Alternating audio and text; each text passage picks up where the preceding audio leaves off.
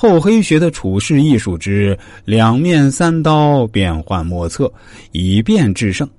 在这期节目开始之前，我需要再次跟大家说明一下：我在这里跟大家讲解厚黑学，只是让大家学习一些防身之术，以及让大家了解一些江湖上以及职场上的套路，避免大家踩坑，更避免大家被人卖了还在帮人数钱。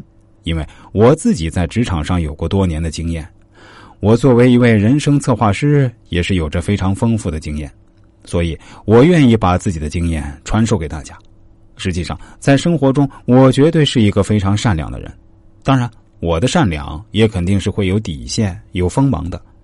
如果大家遇到人生中解不开的困惑，想找我看看，绝对是不需要有任何顾虑的。换句话来说，就是来我这里咨询是绝对靠谱的。下面。我们就来讲述本期的正题：上司与上司之间，顶头上司与间接上司之间，上级与下级之间，常常会出现这样那样的矛盾和冲突。在这种情况下，当下属的可就犯难了。有时你和这位上司亲密一点儿，又怕惹到另一位上司；你与另一位接触的稍微多一点儿，又怕得罪这一位，真是左右为难。特别是当你因工作需要又不得不经常与上司打交道的时候，更是不知道如何是好。厚黑学的作者认为，此时你最好保持中立状态，尽量做到左右逢源，谁都不得罪。也就是说，采取等距离的交换方式，跟谁都不过分的亲密。另外，还要特别注意，不让其中的一个上司认为你是另一个上司的人。以免在那位上司走背运的时候，好处没沾上，却受到牵连。在实际待人处事中，有时想要完全采取这种纯粹中立的方式是很困难的。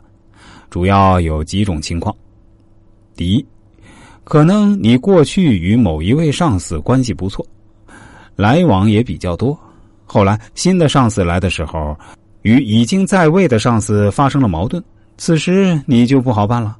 因为你还是采取中立的态度，在客观上等于原来的关系不错的上司疏远了，这样他肯定会对你产生不好的看法。有些上司在彼此发生冲突的时候，都想拉拢自己的一帮人，他往往会在周围的人选择他信得过的人。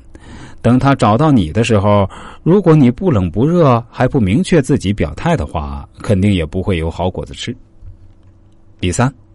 两边都不得罪，往往会形成两边都得罪的结果。特别是在上司们形成两大阵营时，而且有直接利害冲突的事情上，如果你没有明确表态，就等于放弃了机会，也会使双方的上司都不喜欢你。在这种情况下，厚黑大师李宗武告诉我们：只要有厚脸皮、硬起心肠，看准哪方势力大。别管原来的关系如何，毫不犹豫的投向力量强大的一方的怀抱，先捞到眼前的实惠再说。